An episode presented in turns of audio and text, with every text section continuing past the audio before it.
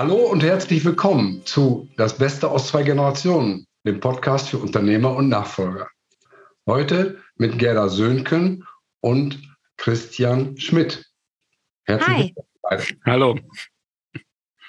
Ja, ich freue mich, dass ihr da seid. Ähm, sowohl die äh, Zuhörerinnen und Zuhörer am ähm, Lautsprecher als auch ihr beide. Ihr seid ähm, engagiert bei einem Unternehmen mit dem Namen Keil. Äh, erzählt ein bisschen was über euch, über das Unternehmen und ich habe euch eingeladen, weil ihr eine sehr interessante Nachfolgestory zum Besten zu geben habt und auch aus meiner Sicht eine sehr interessante Art und Weise, wie ihr zusammenarbeitet. Dankeschön. Also erstmal vielen Dank für die Einladung. Äh, wir freuen uns sehr, dass wir heute dabei sind. Und ja, das Thema Nachfolge war bei uns ähm, sehr äh, anders, kann man mal so anfangen.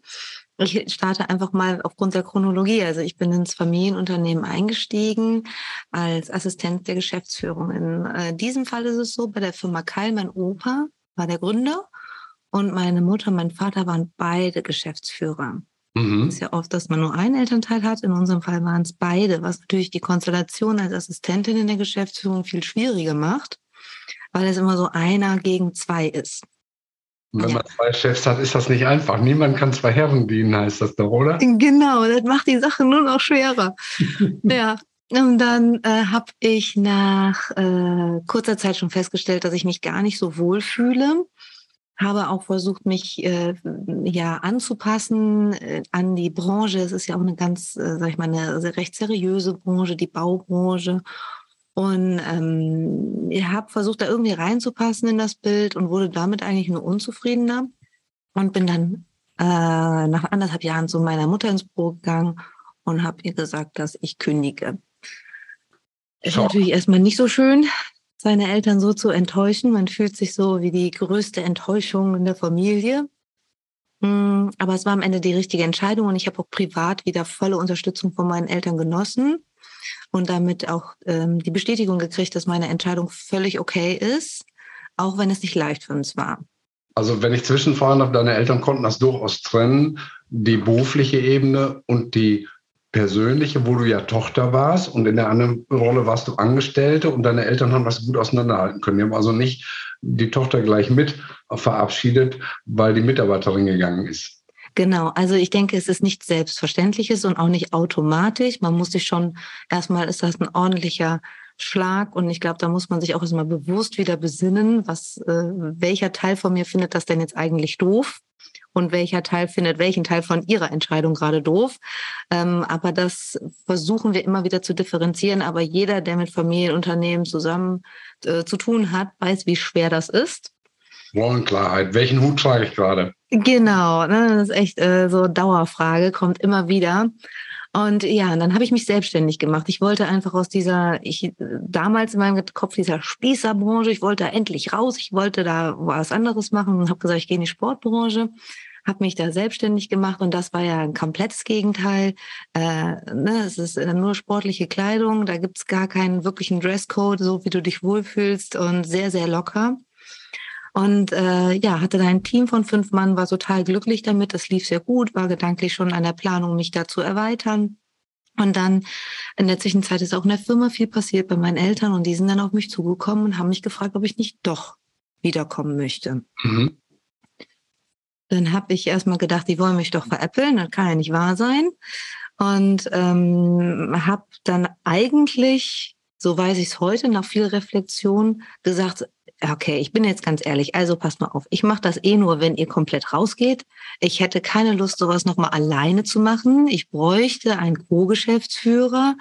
Und äh, ja, ich habe jetzt auch gerade eine Tochter von drei Monaten, weiß ich jetzt auch nicht, wie ich das regeln soll. Und ich habe ja auch noch mein eigenes Unternehmen, das müsste ich verkaufen. Wenn das alles nicht wäre, dann würde ich das ja tun. Ich hätte ja nie gedacht, dass das dann alles gelöst wird. Mhm. war ja gar nicht der Plan. Und äh, deswegen, äh, ja, wir haben eine Lösung für die, äh, unsere Tochter gefunden. Das, die Firma hatte ich innerhalb von einem Monat verkauft, mein eigenes Unternehmen. Und äh, meine Eltern haben zugesagt, dass sie kurz darauf ausscheiden werden. Und dann haben wir über einen Headhunter in der Branche auch noch einen Co-Geschäftsführer gefunden. Und das ist der Christian, der jetzt gerade neben mir sitzt und hier dabei ist. Jetzt darfst du weitermachen.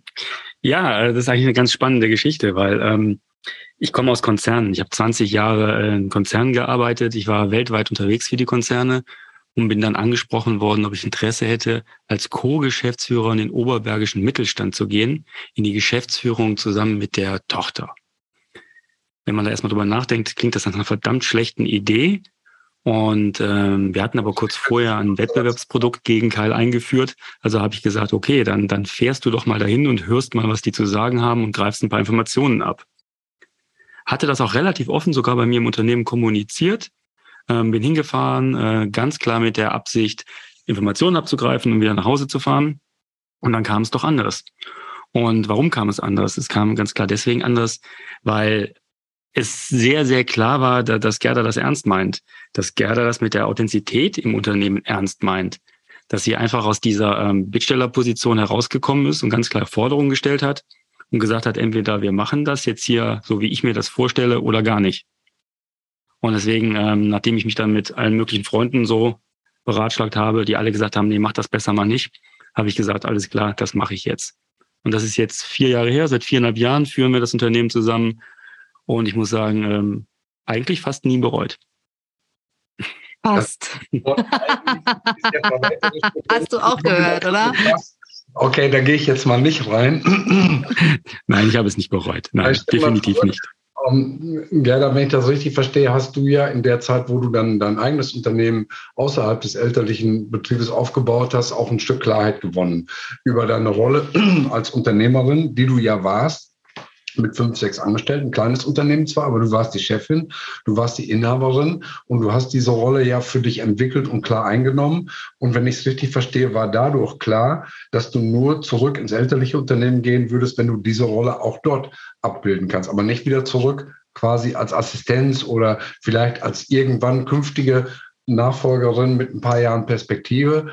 Um, was hat dir geholfen, diese Klarheit zu bringen? Hast du Unterstützung von außen gehabt? Du hast eben gesagt, ich habe mal reflektiert. Das ist ja ein Prozess und äh, dieses Ergebnis fällt ja normal nicht vom Himmel oder man wacht morgens auf und es ist plötzlich da. Wie ist das bei dir entstanden? Ja, es ist ein, man sagt immer so schön, ein Prozess, ähm, in dem man den Mut bekommt, oder das ist bei mir passiert. Ich hatte noch nicht von Anfang an den Mut, ähm, mit der Person in den Raum zu treten, die ich tatsächlich bin man ist sich ja auch vielleicht oftmals noch gar nicht so bewusst, welcher, welche Person man eigentlich wirklich ist und das zu trennen von der Person, die man vielleicht vorgegeben hat, sehr lange zu sein. Mhm. Und dadurch, dass ich so ein bisschen in dem Moment, wo ich gesagt habe, ich schmeiß jetzt, ich kündige, ich gehe hier raus, habe ich mich ja von jeglichen Erwartungshaltungen gelöst. Also es war ja, die Mitarbeiter hatten gedacht, okay, Unternehmen ist in Familiennachfolge, meine Schwester, meine Eltern, das komplette, die komplette Familie, das ganze Umfeld. Jeder hat mich da gesehen und ich habe ja von jetzt auf null habe ich mich kalibriert zelebriert und so, es war keine Erwartungshaltung mehr da. Ich habe alle, alle abgeklatscht. Hast das und, abgeworfen, so wie eine, wie eine ähm, Schlange ihre alte Haut abstreift und oder, oder sich auch ähm, Vögel ja durch die Mauser ein völlig neues Kleid zulegen. Genau, also schlimmer, jetzt mal überspitzt, konnte es ja gar nicht mehr wenn Ich konnte ja gar nicht noch mehr enttäuschen, so gefühlt. Mhm. Und deswegen hatte ich, glaube ich, so eine, eine gute Basis, um zu sagen, so, jetzt kannst du es aber einfach genauso machen, wie es sich richtig anfühlt für dich. Du hast Und dir das habe ich Freiheit dann, geschaffen. Genau, also ich ähm, bin selber mit einer, mit einer anderen Haltung an die Führung gegangen, habe es einfach mal komplett so gemacht und kon komplett konträr zu dem, wie es meine Eltern machen ähm, was gar nicht äh, das bewerten soll, ob das gut oder schlecht ist, wie sie es gemacht haben, aber es hat halt nicht zu mir gepasst. Und habe es so gemacht, wie ich mich damit wohlfühle. Und das, äh, damit habe ich mich total wohlgefühlt, habe wahnsinnig viel ähm, Zuspruch dafür gekriegt. Auch der, der Erfolg von meinem äh, kleinen Studio hat sich dann auch schnell gezeigt. Mhm. Und dann habe ich gesagt, okay, wenn ich das jetzt mache, dann mache ich das, was ich hier in klein mache, dann auch im Familienunternehmen, weil ich werde mich nicht nochmal versuchen, dafür zu verstellen oder anzupassen. Und ähm, damals habe ich auch versucht, Tattoos zu verstecken. Einen Monat bevor ich das zweite Mal dann als Geschäftsführerin angefangen habe, habe ich mir erstmal den kompletten Unterarm tätowieren lassen. So ein bisschen so von wegen, das passiert mir nicht nochmal. Und den ersten Monat, wo Christian da war, erinnere ich mich auch noch, dann hatten wir einen größeren Termin. Und dann sagte er noch, äh, Ja, aber morgen da ziehst du mal nicht die Turnschuhe an. Ziehst du die Bluse an mit den langen Ärmeln? Nein, so, so schlimm war er ja auch nicht. Nee, nee, nee. Ich bin eigentlich ein ganz netter. Ja, eigentlich ist er ganz Auf den nett. zweiten Blick auf jeden Also Fall. so, das hat er, das hat er mir auch jetzt auch nicht zugetraut, dass ich da jetzt mit der Bluse ankomme, aber wenigstens, dass ich mal die Sneakers weglasse. Und äh, dann, hat- das waren so mh, lieb gemeinte Momente, wo ich dann immer wieder überlegt habe, tue ich demjenigen jetzt einfach den Gefallen, weil es sich so gehört? Und meine Antwort war darauf nur, ich kaufe mir neue, saubere Sneaker. Bin ich schnell in den Laden gefahren, habe mir saubere neue geholt und damit habe ich mich dann auch pudelwohl gefühlt am nächsten Tag. Und damit habe ich mich immer mehr dahin erarbeitet, dass ich einfach das beibehalten darf. Also ich habe es mir selber erlaubt. Okay, könnte man sagen, dass das ein, ähm, ein Prozess war, in dem du dein Bewusstsein entwickelt hast und auch dann am Ende deine Authentizität, um praktisch mit dir selber, mit deiner eigenen Person, mit dem, wie du dich selber siehst, auch, auch ja integer zu sein? Ja, ich denke, so kann man es beschreiben. Also erstmal ist es ja das, das Bewusstsein zu bekommen, wer man selber eigentlich ist oder was man meint, wenn man, was man verkörpert, wofür steht man eigentlich, was mag man nur wegen, weil, weil man das ganze Leben lang von Freunden und Umfeld erfahren hat, dass man das mögen muss. Mhm. Und was mag man wirklich, weil man das wirklich persönlich schön findet? Das hat man, glaube ich, nie komplett differenziert, aber ähm, so ein bisschen gröber gefiltert habe ich es dann schon für mich. Und äh, mit dieser Klarheit, dann muss man damit auch noch selbstsicher umgehen und sagen, und da stehe ich jetzt auch noch zu. Also es sind ja verschiedene Stufen, Ja. die sich da entwickeln. Genau, wie eine Treppe und äh, im Ergebnis stehst du heute so da, wie du da stehst, aber du bist eben ja auch über eine Arbeit mit dir selbst oder an dir selbst dahin gekommen. Und wenn ich das übersetze für äh, viele, die uns zuhören, ist das, äh, finde ich, das mit das Wichtigste, sich selber darüber klar zu sein, wer man ist, was man will, wofür man steht. Da sind wir ähm, bei Werten, Prinzipien, bei ja letztlich der Vorstellung über einen selbst, wenn man eben nicht eine Erwartungshaltung erfüllen will. Die Eltern erwarten was, das Umfeld, die Mitarbeiter, alle möglichen Leute erwarten etwas von einem. Will man dementsprechend oder hat man den Mut zu sagen, mir mag sein, dass ich hier einige Erwartungen enttäusche, das bin ich aber nicht. Ich stehe hier für mich selbst. Und das ist, glaube ich, eine riesen starke Botschaft, die du hier gerade mitteilst. Und äh, ich sage wirklich aus diesem Herzen Danke dafür. Danke dir. Dankeschön. Wir können auch ergänzen, dass wir auch gar keine negativen Erfahrungen gemacht haben, wenn man wirklich authentisch ist. Also wir rennen da überall mit offenen Türen ein. Also wir stellen das fest, wir, wir sind sehr viel unterwegs mit, mit Kunden, mit, mit Geschäftspartnern und ähm, diese gewisse Lockerheit, die die meisten natürlich auch in ihrem Privatleben an den Tag leben, wollen sie auch im Geschäftsleben ausleben. Deswegen, also wir stoßen überhaupt nicht auf negative Response irgendwo, ganz im Gegenteil. Wir fallen sehr, sehr positiv damit auf und wir sind ja nicht anders des Anders wegen sein, sondern wir sind einfach so, wie wir sind. Ihr tragt keine Verkleidung. Genau. Ihr müsst nicht abends, ihr müsst nicht abends, ähm, wenn ihr nach Hause kommt, sagen, ich muss jetzt erstmal meine Verkleidung ausziehen.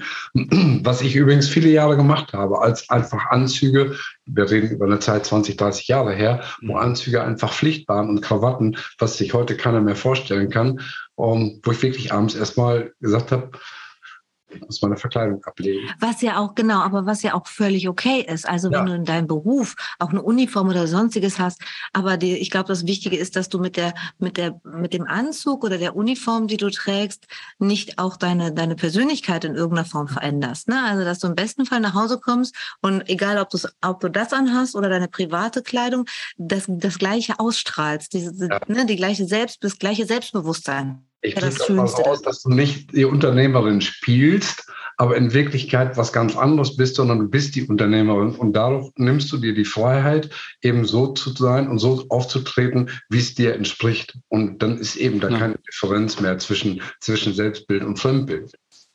Es spricht ja auch überhaupt nichts gegen einen Anzug. Wenn das deine Persönlichkeit ist oder wenn das die Situation erfordert, ist das ja völlig okay. Also wir würden ja jetzt nie im Leben auf eine Beerdigung gehen und dann mit einer Jeans und einem weißen T-Shirt. Das ist eine Frage des Respekts des anderen gegenüber. Natürlich hat man dann einen Anzug an. Das ist völlig okay. Es geht einfach daran, darum, dass man authentisch bleibt, dass man seine eigene Persönlichkeit dabei auslebt. Ich glaube, die schwierige ist die Richtung. Meine Mutter hat früher, früher immer gesagt, man ist schneller underdressed als overdressed. Und da hat sie auch völlig richtig. Deswegen ist es auch im Alltag schwieriger. Und ich glaube, deswegen tun es auch viele. Viele sind lieber overdressed und ziehen dann doch lieber die Krawatte oder den Anzug Mhm. oder was auch immer vor. Weil underdressed äh, kann unhöflich rüberkommen, kann dich abwerten und ähm, verunsichert einen vielleicht auch persönlich. Und das denke ich, wenn man sich selber mh, aber vielleicht wohler fühlt in Kleidung, die vielleicht ein bisschen mehr underdressed aussieht, dann ist die Überwindung größer, das vielleicht dennoch zu tun, weil man mhm. sich selber dann in dem Moment wohler fühlt. Und ich kann nur aus meiner Erfahrung sagen, ja, du wirst vielleicht dann ähm, anders zugeteilt, zugeordnet, dann bin ich vielleicht mal eher der Praktikantin oder äh, ne. Aber wenn das für einen okay sein darf, und das ist es für mich, ähm, dann ist es ja egal. Genau, weil es authentisch ist. Das genau. spricht nicht über Christians Jeanshemd, ähm, sondern über deine Entwicklung ähm, deiner Persönlichkeit mit der Entscheidung, als Co-Geschäftsführer bei Keil einzusteigen und das zusammen mit der Gerda zu machen. Du hast eben gesagt, du kommst aus dem Konzernumfeld und bist von daher gar nicht in der Rolle des klassischen Nachfolgers ähm, aufgewachsen. Du kommst aber trotzdem aus einem Familienunternehmen, wenn ich es richtig in Erinnerung habe. Ja. Hast ja für dich da auch eine, eine persönliche starke Schleife gedreht. Magst du die vielleicht nochmal schildern und auch, ja, ich sag mal, deine Learnings äh, zum Besten geben? Sehr gerne. Also ich bin auch in einem Familienunternehmen aufgewachsen. Mein Vater hatte 50 Jahre einen Maler- und Lackiererbetrieb, sogar einen relativ großen, hatte bis zu 20 Leute zwischenzeitlich, was dafür wirklich schon groß ist für diese Branche. Ähm, ich habe auch einen großen Bruder und für uns beide war immer klar, dass wir den Laden nie übernehmen werden. Warum war das für uns klar? Weil die Zusammenarbeit mit unserem Vater nie funktioniert hat. Mhm. Unser Vater war ein ganz toller Mann, war alles prima, ganz liebevoll, aber Zusammenarbeit war gar keine Option. Und deswegen war für uns beide klar, dass wir unseren eigenen Weg suchen. Ich habe ganz klassisch studiert, bin ganz normal in Konzerne gegangen ähm, und bin dann in diesen Trott reingefallen. Wenn man einmal in der Konzernspirale ist, dann stolpert man langsam nach oben, man kann sich da kaum gegen wehren, man macht da Karriere, das sieht auch alles so richtig aus. Und ähm, ja, und dann kam halt dieser oberbergische Mittelstand und wollte plötzlich, dass ich da anfange. Und am Ende war es einfach so, ähm, es waren diese beiden Punkte, dass das Gerda ganz klar Forderungen gestellt hat, weil diese Forderung, äh, die eine Forderung, die sie gestellt hat, war ja, ich komme, ihr geht. Sie hat ja auch klipp und klar gesagt, ich kann nicht mit meinen Eltern zusammenarbeiten. So gut die private Beziehung ist, das äh, Geschäftliche ist was völlig anderes, das funktioniert nicht. Und das zweite wesentliche Argument, was sie genannt hat, ist, sie hat klipp und klar gesagt, ich brauche Hilfe. Mhm. Und zwar einerseits auf dieser Ebene, ich brauche einen Co-Geschäftsführer, also ich brauche nicht einen Angestellten ähm, Vertriebsleiter oder sowas, sondern einen, der auf Augenhöhe ist mhm. und vor allem, der aus der Branche kommt, der äh, globale Vertriebserfahrung hat. Also sie hat sehr, sehr genau gesagt, hey, ähm, ich bin gerade mal Anfang 30 und äh, ich decke diese Bereiche nicht ab, ich brauche da Unterstützung. Und das sind genau die Bereiche, wo ich die Schwächen des Unternehmens sehe. Mhm. Und das äh, fand ich halt sehr weitsichtig. Und für mich war es einfach entscheidend, ich hätte es nicht gemacht, wenn Gerda nicht dabei gewesen wäre in der Konstellation. Weil ansonsten wäre das natürlich so ein Modell gewesen, äh, zumindest könnte man das annehmen, macht die Braut schick und irgendwann verkaufen wir sie. Aber wenn man seine eigene Tochter im zweiten Versuch ins, ins Familienunternehmen holt, dann meint man das sehr ernst. Absolut. Dann hat man langfristige Pläne. Mhm. Und der ganze Prozess damals wurde ja auch begleitet, also durch die Professor Birgit Felden von der TMS. Mhm. Und äh, die hat den beiden Eltern sehr, sehr deutlich gesagt, wenn ihr das Unternehmen eurer Tochter und dem Schmidt in die Hand gebt, dann ist das nicht mehr euer Unternehmen. Dann erkennt ihr das nicht wieder. Dann wird das ein ganz anderes Unternehmen sein. Die werden das anders ausrichten. Die werden das anders führen. Und ihr müsst euch bewusst sein, ähm, ihr müsst euch darauf einlassen. Ihr müsst das akzeptieren. Oder ihr habt anschließend ein größeres Problem. Ja, das ist wie ein Kind, das ins Studium geht, das Elternhaus verlässt es ist zwar noch das gleiche Kind, aber es kommt als andere Person wieder zu Besuch oder, oder genau. über Jahre später dann äh, über die Schleife zurück in die Familie oder ins, ins Gar nicht so leicht, das muss man erstmal aushalten. Ja. Ja, also wir glauben auch, dass diese Kombination aus, ähm, ich bezeichne mich einfach selber mal so, der alte weiße Mann und das äh, junge wilde Mädchen ähm, eine gute Kombination ist. Dass man einfach sagt, hey, äh, beide Generationen haben ganz andere Erfahrungswerte, haben ganz anderen Background, ähm, haben teilweise auch andere Werte, Mhm. Aber die wesentlichen Werte liegen übereinander und das Verständnis liegt übereinander. Und dann äh, klappt das ziemlich gut. Also wir halten diese Fahne für das Tandem-Modell ganz hoch. Super. Es gibt ja eine Menge guter Beispiele auch von Geschwistern, die Unternehmen leiten oder auch eben die Konstellation aus zwei Menschen, große Läden. Wenn ich zum Beispiel an Microsoft denke, äh, viele kennen Bill Gates, aber wer kennt Steve Ballmer? Ohne den wäre Microsoft nie so gewachsen, weil der die Strukturen und die Prozesse aufgebaut hat. Oder auch bei Apple. Steve Jobs war der kreative Mann, der Batman. Aber wenn er den Alan Wozniak im Hintergrund nicht gehabt hätte, der das Unternehmen aufgebaut hat, wäre ja. Apple auch nicht ähm, so gewachsen oder so ähm, äh, hätte sich nicht so entwickelt. Da gibt es viele gute Beispiele, die einem Mythos entgegenstehen, der da heißt, ich habe ähm, gestern noch mit einem Unternehmer gesprochen, mit einem sehr bekannten Unternehmer, der den Standpunkt vertritt, dass nur einer seiner beiden Kinder das Unternehmen übernehmen kann, die beide im Unternehmen sind, Bruder und eine Schwester. Und ich finde das sehr, sehr schade. Ich finde, das äh, kann eine große äh, Chance sein, die da vertan wird, weil sich ja oft Menschen ergänzen. Gerade ein Bruder und eine Schwester sind schon von Natur aus sehr unterschiedlich. Der eine vielleicht mehr nach außen, der andere nach innen orientiert oder weich oder hart oder technisch oder kaufmännisch, wie auch immer man das clustern will oder auch bei den beiden aufgeteilt ist. Aber oft ist so, dass sich zwei Leute eben ideal ergänzen und jeweils Schwächen des anderen mit abdecken können. Und wenn ich allein für alles verantwortlich bin, habe ich eben das Risiko, dass eben meine Schwächen möglicherweise auch im Unternehmen sichtbar werden und durchschlagen. Und ähm, die Gefahr ist viel geringer, wenn zwei Leute zusammenarbeiten. Insofern finde ich, ist das ein gutes Statement und dass wir hier gerne mitnehmen, dass ihr sagt, zu zweit ist man stärker. Ja. Ganz, ganz wichtig finde ich da auch noch die gegenseitige Reflexion, dass man sich gegenseitig Feedback gibt. Ähm, das, für meinen Geschmack kriege ich oft mal ein bisschen zu viel Feedback, aber äh, lieber ein bisschen mehr als zu wenig. Gerda sagt nichts. Das ist manchmal auch sehr schlau. Ich lächle nur und lasse wirken. auch für die, die jetzt kein Bild haben, dieses Lächeln war fast hörbar. Schön, ja, gibt es abschließend, ich gucke ein bisschen auf die Uhr, wir haben schon äh, ähm, deutlich über 20 Minuten auf dem Tacho. Ähm, gibt es anschließend einen Tipp oder eine Erkenntnis, die ihr mitgeben wollt, wo ihr sagt, das würden wir gerne als Essenz, als, als Tipp oder Empfehlung den Zuhörerinnen und Zuhörern mit auf den Weg geben? Also mir wäre es eigentlich ganz wichtig, an jeden, der das hier hört, zu vermitteln, dass ob er selber der oder diejenige ist, die jetzt versucht, mit ähm, vielleicht einem anderen, komplett anderen Bild mal an seine Branche, seinen Markt heranzutreten, komplett auf eine andere Weise, ähm, erstens den, den Mut zu behalten, dies weiter so zu tun und an die, die das vielleicht noch nicht tun, aber die, wenn Sie jetzt mal überlegen, den einen oder anderen im Hinterkopf haben, den Sie kritisieren könnten oder es vielleicht sogar schon tun, weil er ein paar Sachen so komplett äh, widerspenstig anders macht oder sich nicht anpasst oder wie auch immer verhält, dass äh, dass das vielleicht so jemand ist, wie ich es war und äh, der vielleicht eher den einen oder anderen Unterstützer noch braucht, der ihm Mut macht, damit er kreativ bleibt und äh, Mut bekommt, weiter so zu machen, ein bisschen mehr Menschlichkeit in die Arbeitswelt zu bringen. Das ist das, was ich gerne jedem, der hier zuhört, mitgeben würde. Super. Sehr schön. Und wenn ihr, wenn viele faktische Dinge gegen etwas sprechen und ihr habt ein gutes Bauchgefühl, ähm, lasst das Bauchgefühl einfach mal entscheiden. Also wenn ich die äh, faktischen Gründe hätte siegen lassen, wäre ich nicht hier und das wäre ein großer Fehler gewesen. Ja, das kann ich nur unterstützen, um aus meiner eigenen Erfahrung alle Entscheidungen, die ich gegen meinen Bauch getroffen habe in der Vergangenheit oder viele dieser Entscheidungen haben sich im Nachhinein als nicht gut rausgestellt, weil ich ähm, ja immer meinem Kopf erlaubt habe, meinen Bauch zu überstimmen und letztlich ist wirklich so, der Bauch hat immer recht, auch wenn sich das komisch oder vielleicht auch ein bisschen esoterisch anhört, aber das Gefühl ist eben oder auch die Macht des Unterbewusstseins. Wir könnten jetzt nochmal eine neue äh, Episode anhängen. Vielleicht ist das auch ein gutes Thema, ähm, ist nicht zu unterschätzen. Auch danke, ähm, Christian, an dich dafür. Ich sage danke für eure Zeit, für eure Offenheit, für den Mut, euch ähm, so darzustellen, wie ihr seid. Ich wünsche euch ganz, ganz viel Erfolg zusammen äh, mit Kyle, aber auch jeder für sich, auch persönlich. Hat mir riesige Freude gemacht und äh, ihr habt das letzte Wort.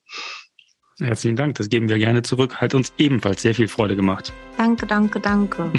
okay, und ich freue mich auf ein Wiederhören und Wiedersehen in der kommenden Woche und sage Tschüss und Servus. Ciao.